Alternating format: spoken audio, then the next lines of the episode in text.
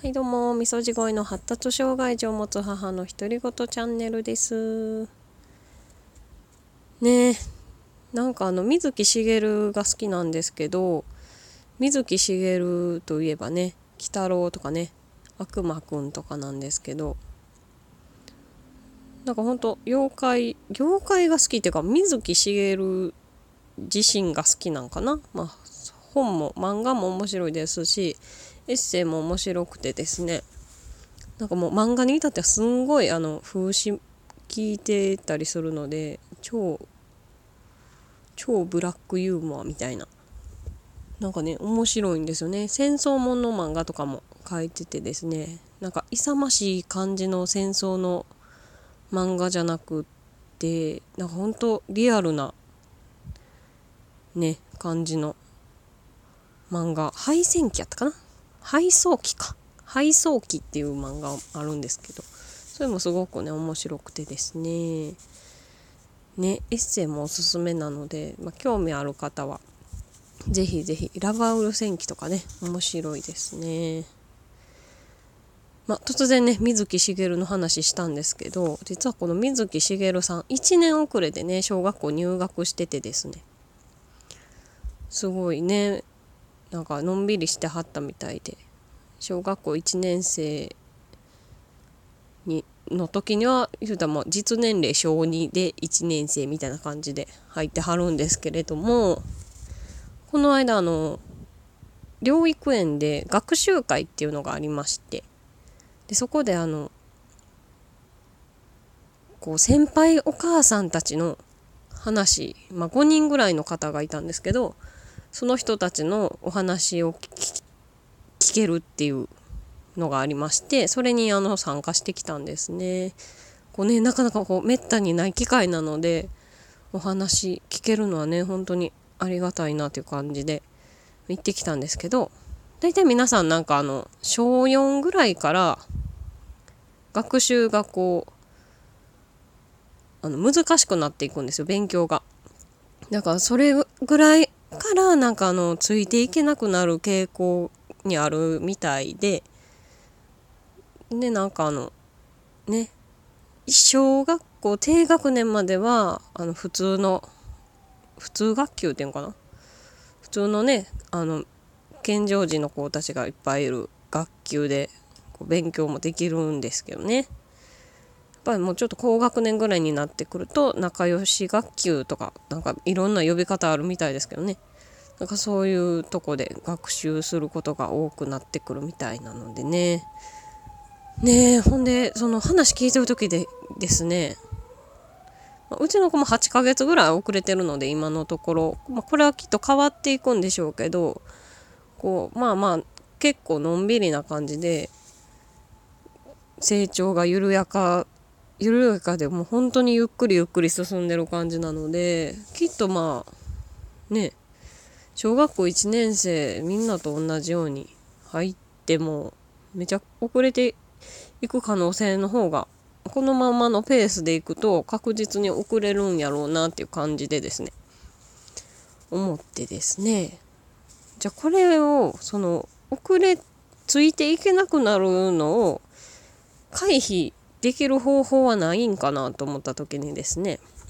水木しげるのことを思い出しましてあほな小学校1年遅らせばいいんやみたいな感じでですね。ほんじゃまあ高学年になってもまあそんなまあ緩やかかもしれへんけど、まあ、まんま行くよりかはまあましかなみたいな感じでですね。ちょっと分からへんからもう区役所とかまあ聞きに行こうみたいな。役所に聞きに行こうみたいな感じでですね行ったんですね。ほんじゃまあ憲法上無理みたいな。憲法上やったかな？なんかとにかくそのよっぽどの理由がない限りはあのそういうことはできないと言われまして。まあそうですよね。水木しげるさんの時はねだいぶ昔あったので多分発達支援とかもなかったでしょうし今は多分その支援があるから小学校遅らすとかは多分ないんでしょうね。ねえと思ってちょっとまあまあこれは無理って言われてああそうかってなってじゃあまあ無理やったもんねそのまま普通にあの生活年齢で、まあ、3歳半なのでまあそのままね行くしかないんでしょうけどねまあ管理もしにくいでしょうしね小学校1年遅らすとかなったらね1人だけじゃなかったらねまあ全国にいっぱいおりはってそういう人たちみんな1年遅らすとかねなったらまあまあめんどくさいんわなみたいな感じになりましてああじゃあ無理なんやっていうのねちょっとねえ。もっとね選択肢がいろんな選択肢があればいいのになっていう感じでですね思ったんですね。うーん結構やっぱね根底にあるのはできればね健常者の子と同じ教室でね同じような教育を受けてほしいっていうのがやっぱあるのでどうしても。うーんだからねほんともうちょっとねいろんな選択肢あったらいいねんけどなーっていう感じでね思ったんですけど。まあねじゃあもうとにかくその今は緩やかでもどっかでぐんと成長してくれたらなとかはね思うんですけど。まあそれもねどうなるかわからないのでまあ今まで通り普通にまあ行こうかなっていう感じなんですけど。まあねなんやろな。発達障害じゃなくても、まあ、健常者の子でもねなんかつまずいたりねぐんと伸びる時とちょっと停滞する時期とねあるんですけどそれがまあ結構な何て言うかな。こう差が激しいというよりまあまあゆっくりやからなーっていう感じなのでね。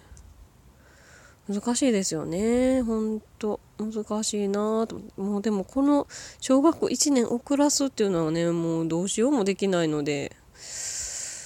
ねえ。難しいなと思う。これは変えられへんからじゃあどうしたらいいんやろうみたいな。とにかくじゃあ早めに保育園とか幼稚園入れてこうね。うな発達を促すしかないなっていうのでまあ落ち着いたんですけど。ねえ少しでもね生きやすい世の中にねなってくれればと思います。本当に。ね自分がこんなね子供の発達に問題ある子供を持つまではそんなことね想像もしなかったんですけど。なんせねあの接する機会が圧倒的に少ないですよね。なんか隔離されてるのか？ぐらい。隔離されてるぐらいのなんかね、すごい、こっちとしてはすごい、なんやろな、閉塞感っていうか、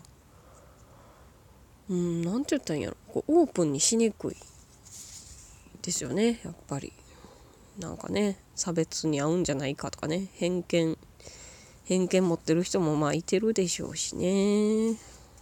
難しいですよね。ねでもこれもねなんか小さい頃から一緒に過ごしてたら結構そんなことないんちゃうかなとかも思ったりもするんですよね。うーん知らないから怖いっていうのもありますしね。人間ってなんか知らないものに対してはすごいこう恐怖を覚えたりするじゃないですか大体の人は。こう何て言ったらいいんやろな。こう意味わからん行動をして次何予測がつけへんから怖いんかな。でもねなんか知識があればねあなんかあ、まあ、こういう状態なんやなとかね結構すんなりこう受け止めれたりとかしてするんですけどね。もうちょっとねなんかうまいことみんなうん、一緒っていうのもまあ区別は大事ですけどね。差別までいくとね難しいですね。区別と差別の差もね。区別してたしてたで差別やとかね。なることもあるでしょうし。うーんね考え方がいろいろやからしゃあないなと思いながら。ちょっとでもなんかねなんかないかなってもういろいろ探し探したりね。過ごしてるんですけどね。生きやすい世の中になればなって思いますね。親はねさっき順番で言ったらねさっき死ぬんでねどうにかこう大人になった時もそのその後どうなんねやろみたいな。わし死んだ後どうなんねやろみたいな。ね安心してねこう暮らしてほしい。安心して暮らせる世の中になってほしいというか。うーん難しい難しいというよりこうもうこれあれですかね政治家とかにならないと無理なんですかね変えるのはね。あとは署名運動とかですか？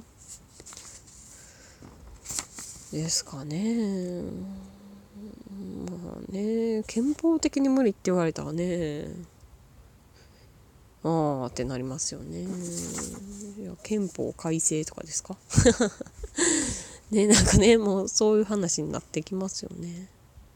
ある意味昔の方がおおらかやったんかな。今はね今ですごいあのねいろいろ解明されてきてるので、まあ、それもすごいいいことやと思うんですけど足して2で割ったぐらいがいいなとかね思ったりもねしますね。ああ喋ってるうちにもう11分過ぎなのでそろそろではこの辺で今日もありがとうございました。ではではさようなら。